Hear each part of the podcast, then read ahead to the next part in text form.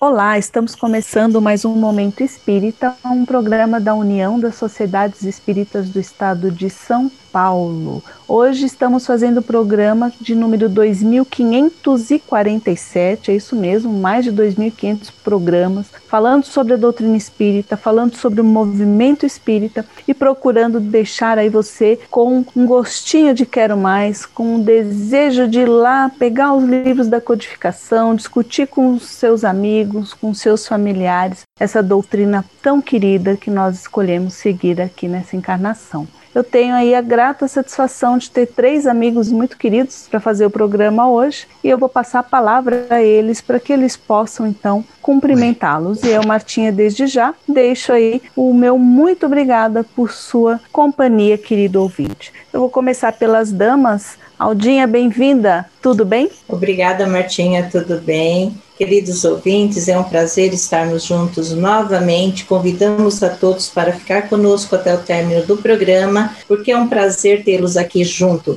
E essa troca de energia nos faz muito bem. Então vamos estudar juntos. Os assuntos do programa hoje estão excelentes, vale a pena. Muito bem, essa foi a nossa querida Alda Sandrin. Eu tenho agora também, vou passar a palavra para o Sérgio Ramos de Faria. Serginho, como você está? Oi, Martinha, queridos ouvintes, estou bem e vamos fazer um belo programa na companhia de todos vocês e Martinha, Alda, Sidney, trazendo aí os assuntos do momento espírita. Muito bem, e agora para cumprimentá-los, o nosso querido Sidney Batista. Como você está, meu amigo?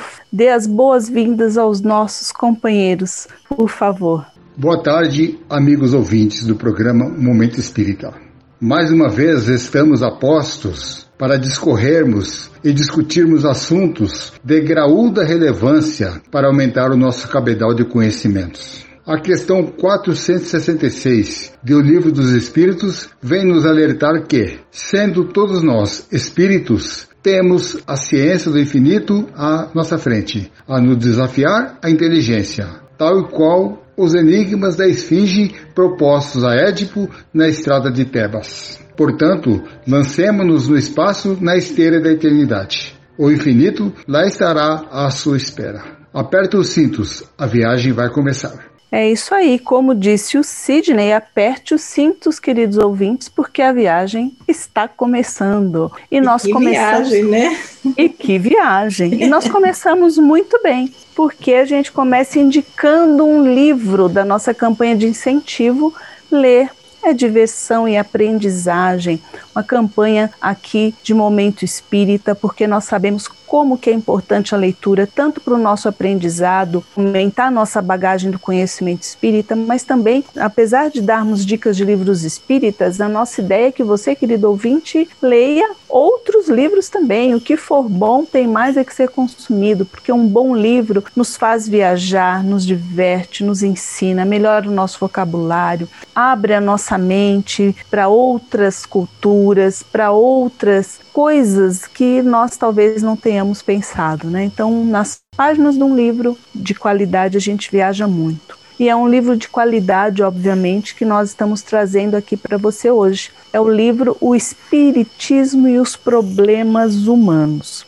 Bom lembrar que essa obra ela é do Deolindo Amorim, mas aqui cabe uma ressalva. Ele desencarnou enquanto estava produzindo este livro, de maneira que a editora convidou um outro grande autor para concluir essa obra. Lembramos aí que é da USE, na verdade, e a pessoa escolhida para completar, para fazer a segunda parte, foi o Hermínio Miranda. Mas, sempre que nós nos referimos a esse livro, a gente se refere como sendo um livro do Deolindo Amorim, porque a maior parte da obra foi escrita por ele. Né? A primeira parte é a maior, depois que então vem a colaboração do Hermínio Miranda. Então eu já começo perguntando para os meus queridos companheiros Aldo Serginho, é boa não essa dupla? Deolindo Amorim e Hermínio Miranda. O que, vocês acham? Dois grandes pesquisadores, né, Martinha, que muito contribuíram, deixaram obras excelentes. E, sem sombra de dúvida, este livro também é, é importantíssimo para o nosso conhecimento e trata assuntos extremamente importantes do nosso cotidiano, assuntos que a gente está lidando todos os dias. E às vezes a gente nem, nem, nem percebe que esses assuntos lá atrás já tiveram uma abordagem excelente que pode estar nos ajudando nos dias de hoje. Então, este livro é importante, muito importante queria fazer uma observação que imagine, né, esse, os, alguns temas que são tratados aqui. Esse livro é de 1985. Então veja, hoje em 2021, e esses temas são temas meio difíceis de serem tratados. E em 85 eles ousaram, digamos assim, trazer uma informação sobre esses assuntos. Quer ver? Eu vou citar aqui alguns. Eles falaram sobre o aborto à luz da doutrina espírita, enfocaram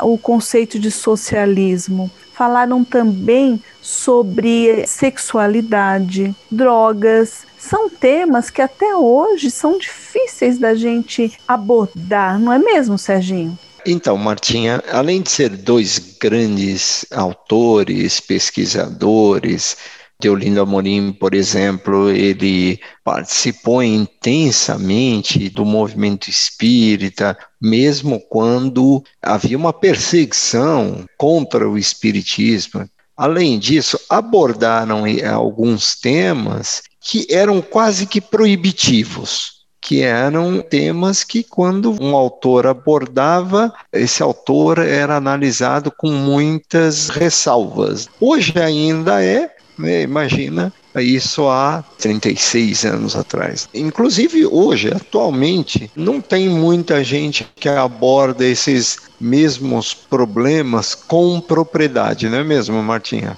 Sim, concordo, Serginho. E exatamente por serem temas um pouco mais complexos, por assim dizer, porque acabam assim gerando até uma certa polêmica dependendo da forma como são abordados.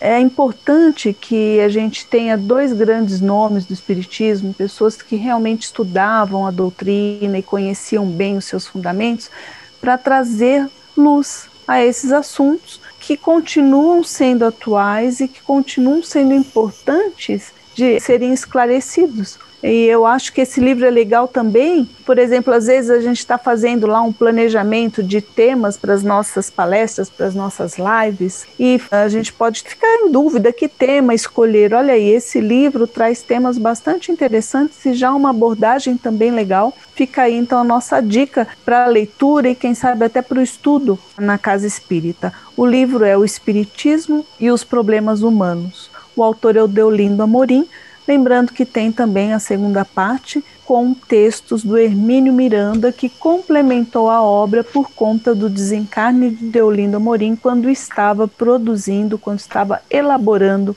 esse livro muito bacana. Nossa dica de hoje de ler a diversão e aprendizagem. Esperamos que você curta bastante como nós curtimos ler essa obra.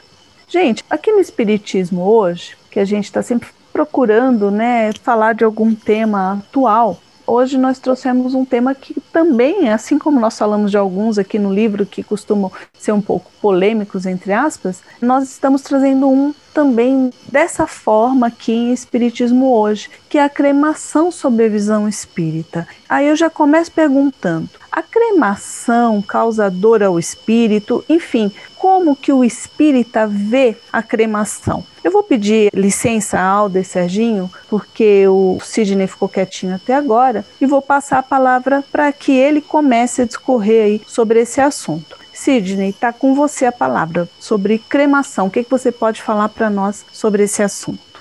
Ok, minha querida amiga Martinha. No Brasil, as primeiras discussões sobre cremação de cadáveres surgiram lá pelos últimos anos da década de 1960. Se hoje o assunto é visto com maior naturalidade, a cremação acontece cada vez com maior quantidade em relação aos sepultamentos. Naquele tempo houve muitas polêmicas. O meio científico não ofereceu muitas resistências, porém as controvérsias se deram no meio religioso. O meio espírita Embora o Espiritismo não seja uma religião, mas é, de, de princípios científico-filosófico, o meio espírita não podia ficar à margem do que estava acontecendo em todo o país. Embora a cremação seja prática antiga e ocorrente em muitos países, Kardec não tratou do tema, o que equivale dizer que a doutrina espírita não tem afirmado uma posição. O que existe são opiniões pessoais, umas favoráveis, outras contrárias. Levantaram-se discussões nos meios jurídicos e acadêmicos. Enquanto no campo jurídico discutia-se a legalidade da prática, as religiões se opunham abertamente à novidade, evocando não apenas o princípio ético-moral, ao mesmo tempo que defendiam que a inumação era prática culturalmente aceita. A cremação violava os tradicionais preceitos cristãos de sepultar dignamente os mortos. Também a espiritualidade se manifestava contra, argumentando como o espírito recém-desencarnado reagiria ao sentir que seu corpo estava sendo reduzido a cinzas.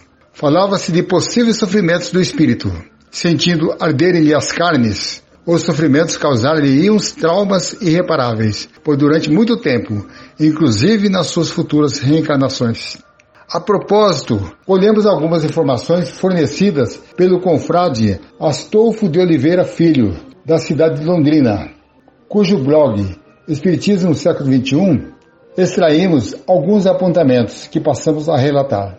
Leon Denis, um dos mais importantes autores espíritas, era claramente favorável ao sepultamento, uma vez que a cremação provoca desprendimento mais rápido, mais brusco e violento da entidade desencarnante, podendo ser mesmo dolorosa para a alma apegada às coisas terrenas.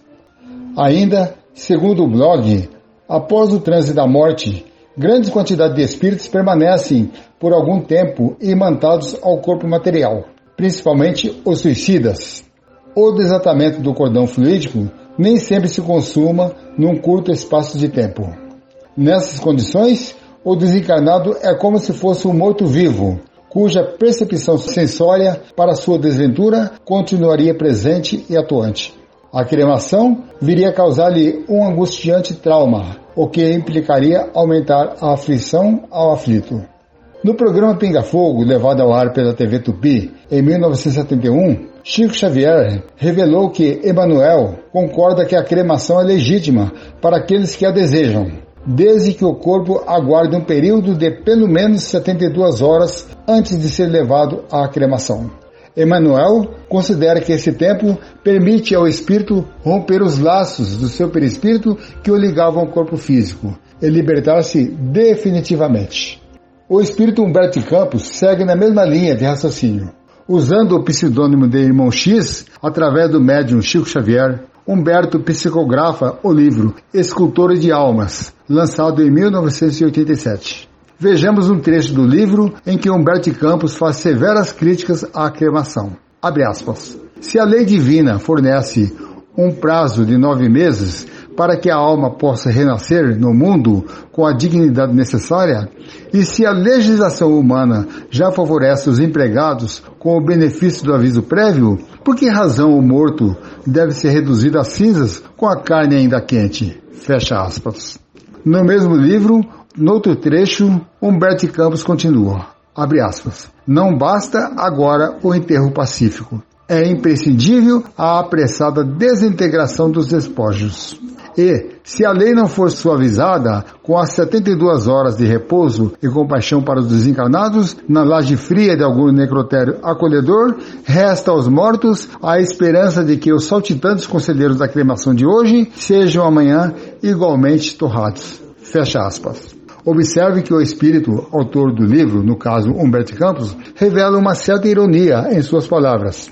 Manifesta que os desencarnados, cujos corpos viraram cinzas, se consolarão com a certeza de que, com as leis de causas e efeitos, seus agózos um dia sofrerão idênticas situações. Cá entre nós, convenhamos. Os desencarnados estarão gozando a certeza de que a vingança é um prato que se come frio. Agora, verifiquemos se tais teorias têm fundamento científico, filosófico e racional.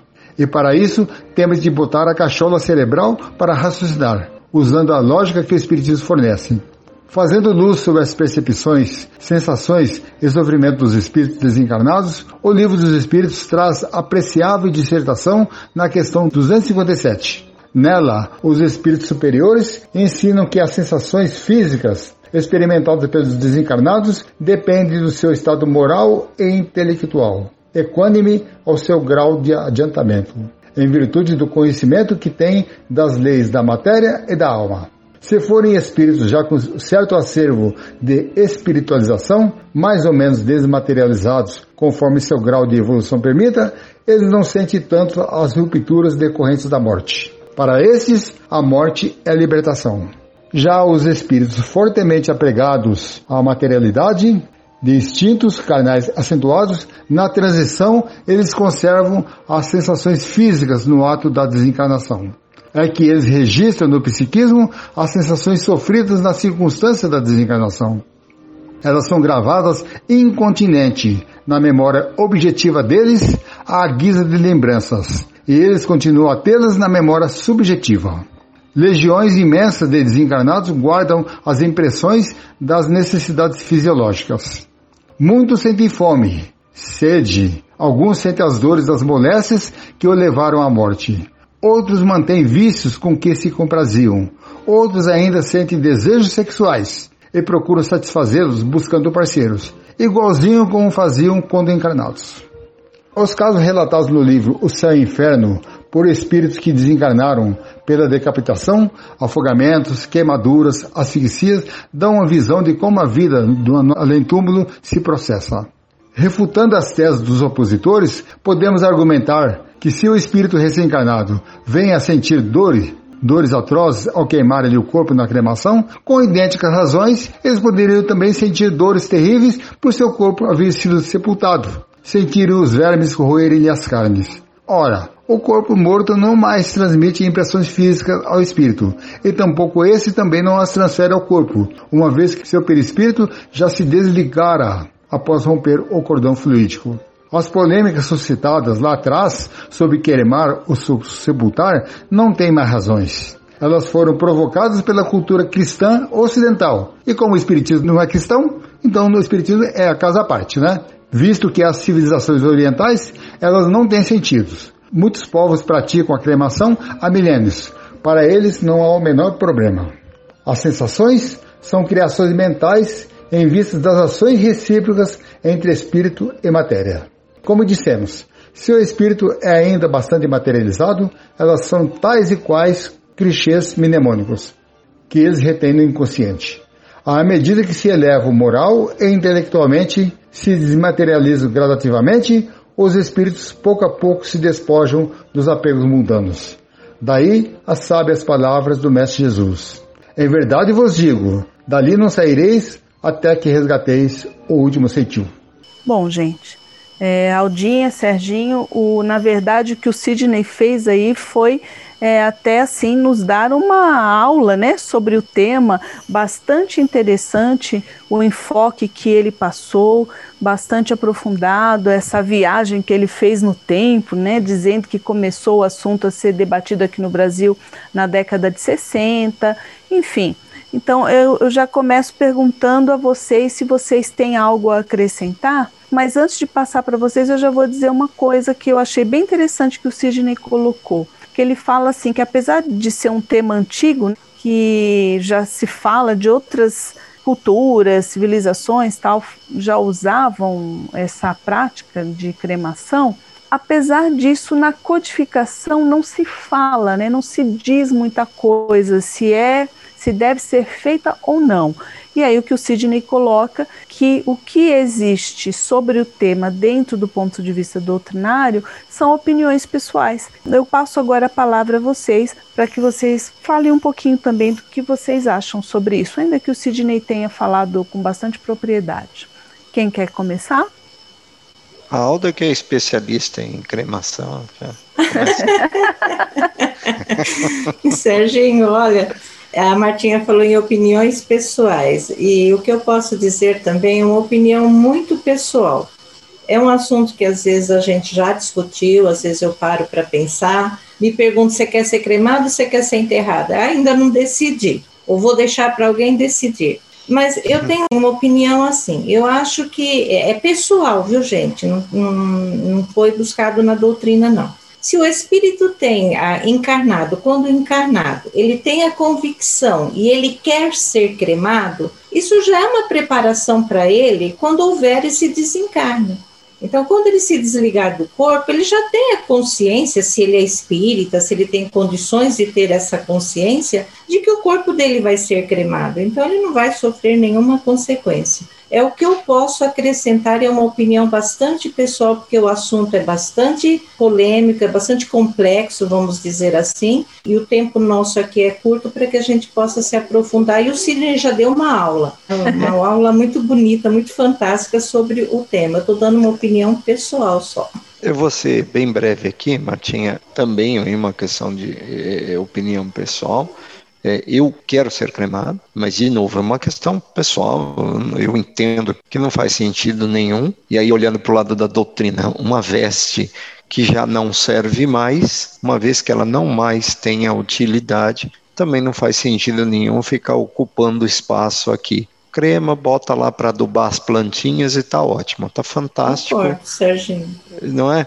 E assim, se alguém, se, se, se esse corpo, depois do meu desencarne, puder ser útil de alguma maneira, ok, que assim seja. Se não, crema e boa, e, acabou, e, e, faça como, como algumas pessoas que eu conheci, que eu admirei bastante, de pedir que seja colocado lá para adubar as plantas, pelo menos vai ser o destino, inclusive, da sua cinza será útil. Essa que é a maneira que eu vejo, tá, gente? Não, não tem nada disso escrito na doutrina.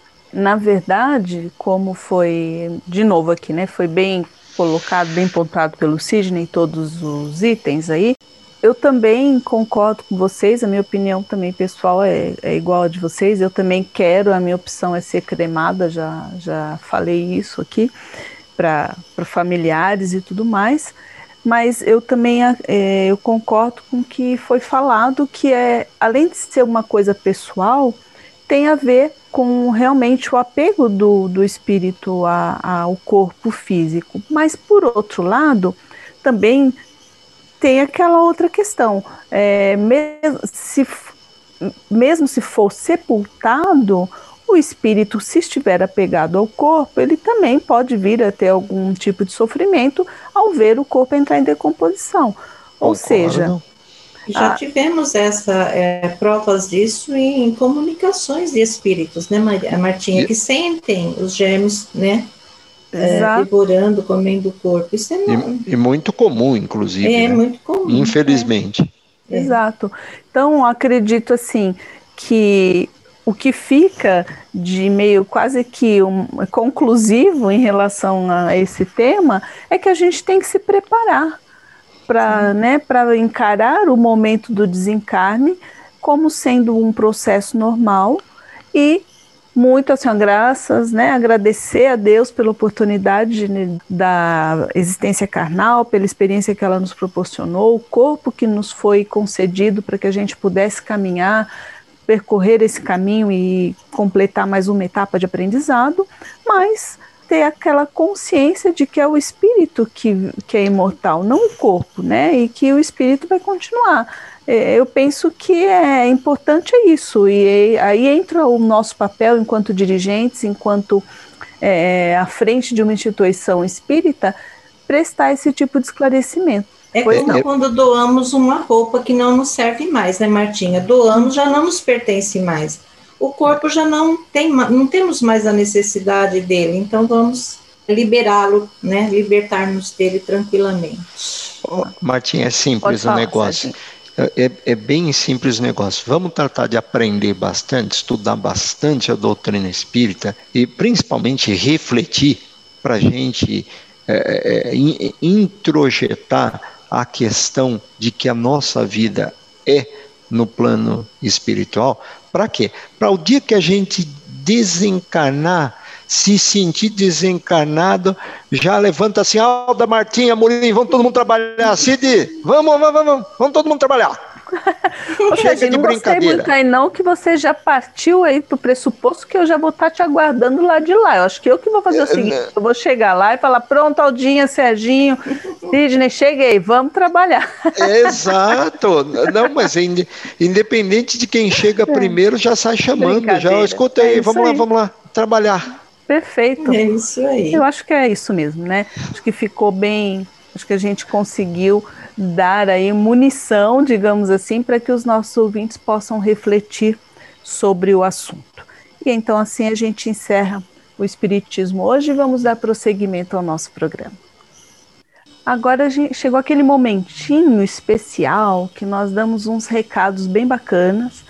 E como sempre, vou passar a palavra para o Serginho para um recado que é muito importante, né, Serginho? Sem dúvida, Martinha. E é, não tem como nós fugirmos daquela contribuição monetária para manter né, a, a, a rede Boa Nova, a rádio Boa Nova e a TV Mundo Maior.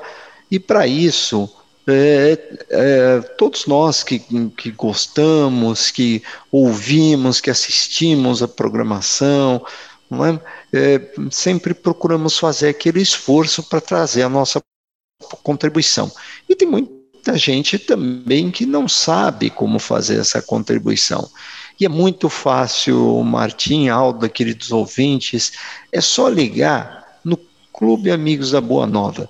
Eu vou passar o telefone lá de uma forma bem tranquila para vocês anotarem, hein? É 0800 12 018 38. Vai lá novamente.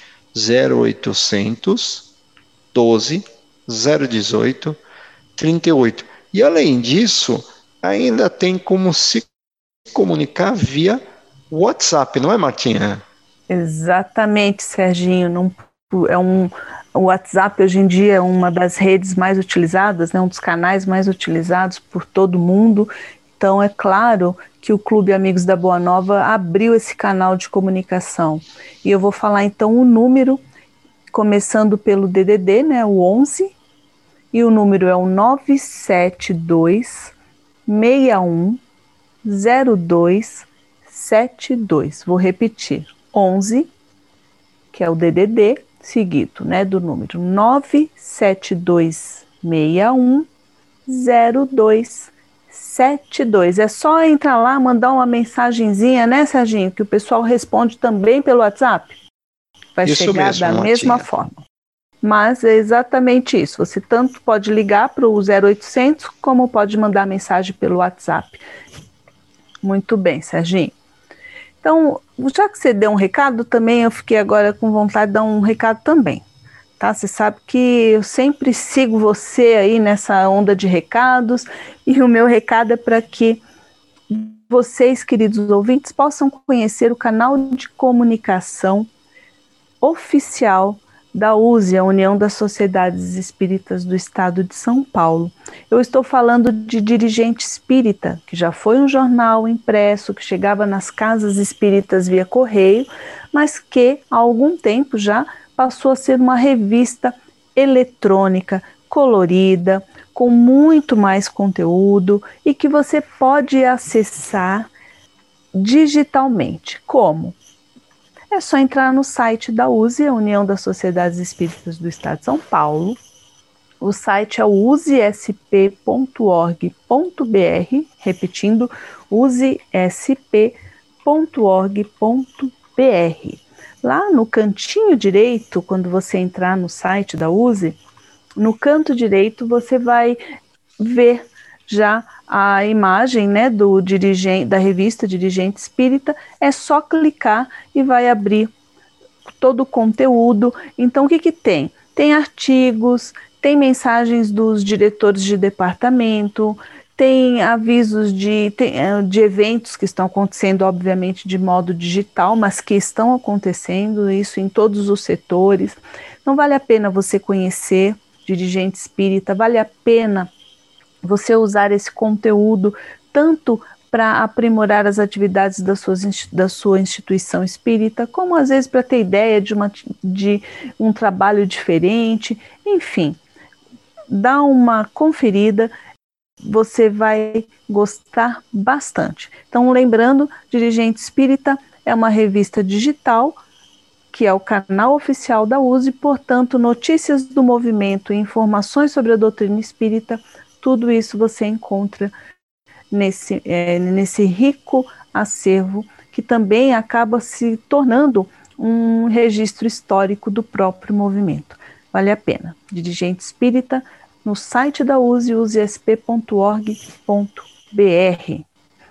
E agora a gente acabou os nossos recadinhos, nós vamos entrar no Estude Viva, que é o momento em que a gente estuda minimamente uma das obras da codificação.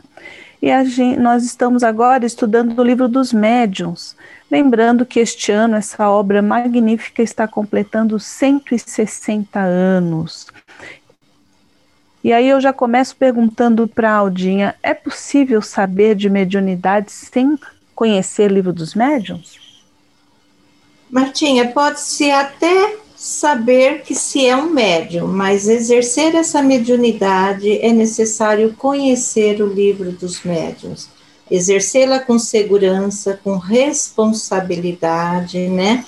Com bastante discernimento e com bastante tranquilidade. Eu acho que é isso que o estudo do livro dos médiuns nos traz, né? Tudo isso segurança, tranquilidade, serenidade, para que possamos nos tornar a cada dia melhores instrumentos da espiritualidade. Então, a mediunidade, ela não é propriedade do espiritismo, como já foi dito aqui nesse programa. Ela é, né, inerente ao ser humano.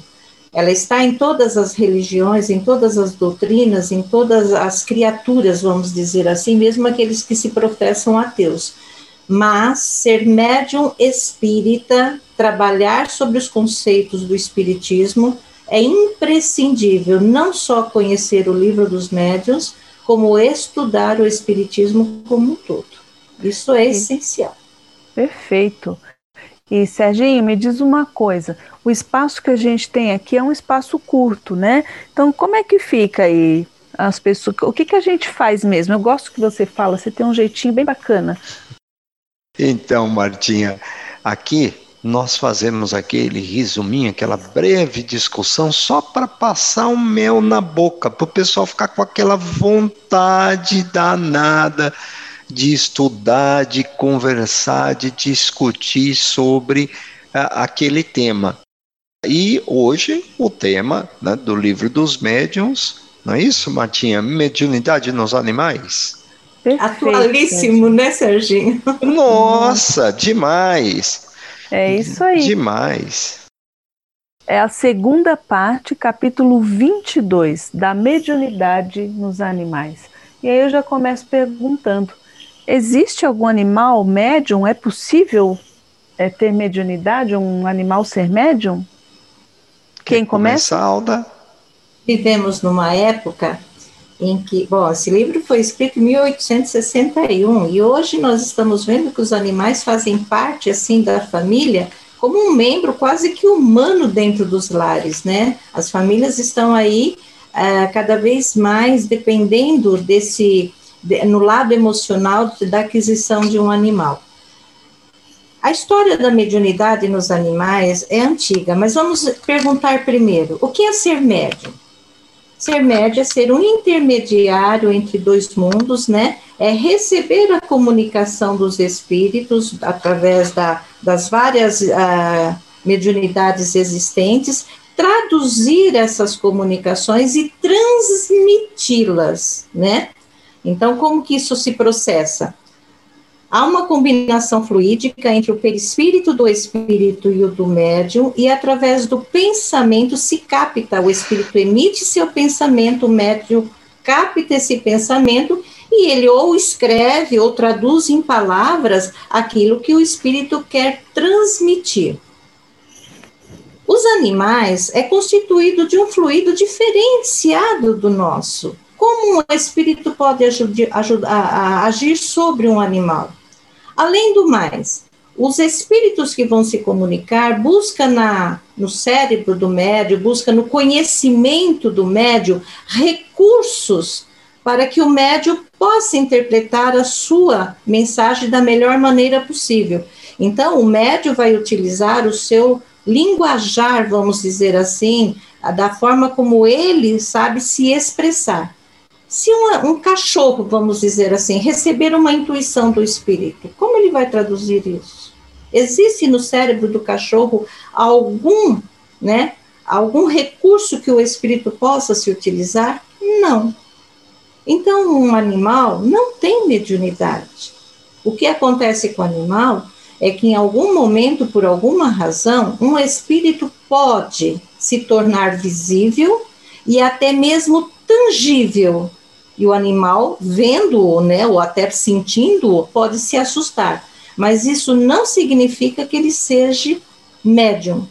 O animal tem inteligência? Tem, mas é uma inteligência limitada que né, é o suficiente para que ele possa interagir com aqueles que estão ao seu lado e até mesmo a servir aqueles a quem ele compreende como dono, como proprietário deles. Mas eles não têm essa capacidade de ser intermediários entre esses dois mundos. Então, não existe essa de que os médios, e nesse livro, Allan Kardec, através de uma comunicação de Erasto, é bastante clara né, essa comunicação de Erasto, em que ele nos diz que o nosso perispírito é semelhante ao perispírito dos espíritos. Então, semelhante precisa de algo semelhante para agir e que são de naturezas idênticas. Então, dessa maneira, nós conseguimos interagir com esse mundo espiritual. Já o animal não tem essa identificação fluídica com o plano espiritual. Então é, é necessário nós compreendermos isso. Eles têm uma sensibilidade? Tem, claro que eles têm. Nós não podemos negar isso, mas é tudo de uma maneira limitada e diferenciada da nossa, como espíritos que temos uma inteligência em processo constante de evolução. O animal evolui na sua inteligência, sim, mas de uma maneira forçada e lentamente. Já nós, espíritos, já temos a condição de né, avançar mais na nossa evolução ou retardar mais a nossa evolução de acordo com as nossas escolhas, ou seja, a nossa vontade já está em ação. Então é, é importante a gente entender tudo isso. É um capítulo curto, ele não é longo e ele nos deixa bem claro que o animal, seja ele gato, cachorro, de que natureza for, não, não possui a mediunidade, não tem, não é médium em maneira nenhuma, em momento nenhum. É, deixa eu entrar aqui complementando o que a Alda falou muito bem, ela fez um resumo fantástico do capítulo. Eu vou contribuir aqui com a minha experiência a gente hoje vive um processo de humanização do, do animal.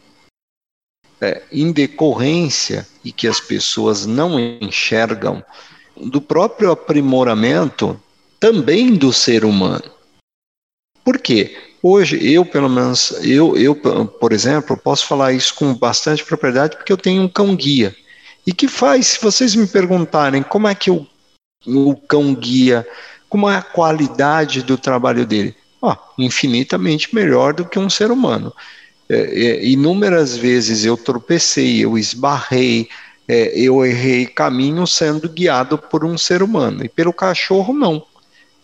Puxa, então ele é melhor que um ser humano para guiar, porque ele está focado naquilo, ele, ele foi treinado por outro ser humano um cão não passa para o outro, para o seu filhote, para o seu é, é, companheiro de, de, de residência lá, esse ensinamento é um outro ser humano que o treina, e esse treinamento tem sido aprimorado dia a dia e são treinamentos muito longos. Então, não se pode comparar ele a um ser humano. O ser humano vai aprendendo em decorrência das suas experiências e da bagagem que o espírito traz. Não é o que ocorre com o, o animal, em que em pese ele mereça toda a consideração, todo o nosso carinho, respeito, sem sombra de dúvida, pelos trabalhos que eles fazem, pela companhia que eles fazem, pelo carinho que nos dispensa, mas não podemos humanizar o, o animal, portanto, não temos como imaginar que ele faça que ele tenha mediunidade como a Alda bem explicou, porque há os, os devidos impedimentos. É mais ou menos como disséssemos o seguinte: nós é, é, assistimos a TV X numa determinada frequência, ou a rádio X numa determinada frequência, mas queremos ouvir o, o, o, conteúdo da outra TV Y ou da rádio Y. Não é possível. Né?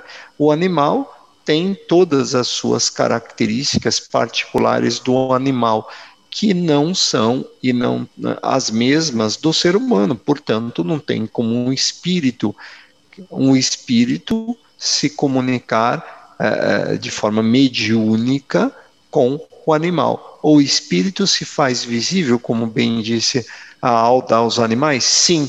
Por quê? Porque ele se utiliza do fluido de um médium que é um, um, um ser encarnado, um, um homem, uma mulher, uma pessoa encarnada. Era isso que eu queria complementar. Deixa eu fazer uma pergunta que já foi feita para nós, que é a seguinte: é, e, e, o contrário? Um, um animal morreu, ele pode mandar uma comunicação para o seu tutor? Isso já foi uma pergunta que nós recebemos, por isso que eu estou perguntando. De repente, alguém que está nos ouvindo Sim. pode ter essa mesma pergunta, né? Então, eu acho que é legal a gente esclarecer. Sim, sim. É, eu, a pergunta é válida, mas assim, é, de novo, né?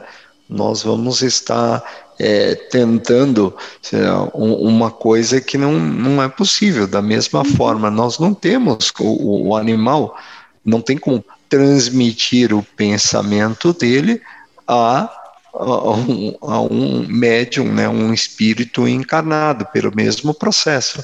A sintonia, o fluido, o, o, não é o mesmo. Correto, Alda? Perfeito, Serginho. Mesmo porque é, no livro dos Espíritos, quando a gente busca conhecer um pouco mais sobre os animais, eles nos falam que os animais, é, quando eles né, morre um bichinho, eles não ficam muito tempo na chamada erraticidade, né? E eles não têm também o que espiar, não são espíritos errantes, como nós. Nós somos espíritos errantes no sentido de estarmos em algum lugar à espera de um novo processo reencarnatório. E os espíritos que cuidam dos animais, dos seus desencarne, uh, utilizam quase que de imediato aquele, como é que nós poderíamos chamar, aquela alma, né, entre aspas, vamos dizer assim, que acabou de chegar de um animalzinho, para animar um outro animalzinho que já está nascendo. Então, esse, esse animal não vai ficar na erraticidade como nós ficamos, com a necessidade de encontrar seu dono, de mandar uma mensagem para o seu dono, de, de falar das suas experiências na erraticidade. Não existe isso, gente, não, não tem como. É, isso tem a ver com o que o Serginho falou, né? Daquela. Hoje as pessoas têm um relacionamento mais aprofundado com os seus animais, seus pets, e acabam então né, enfim, querendo, né, pensando em algumas coisas, mas é por isso que é legal a gente esclarecer. E, gente, o tempo acabou, então agora é momento da gente se despedir, começando, como sempre, pela nossa querida companheira, dama aqui, Aldita. Fale aí, Alda, querida. Ô, oh, Martinha, muito obrigada. Queridos ouvintes, fica aqui o nosso convite.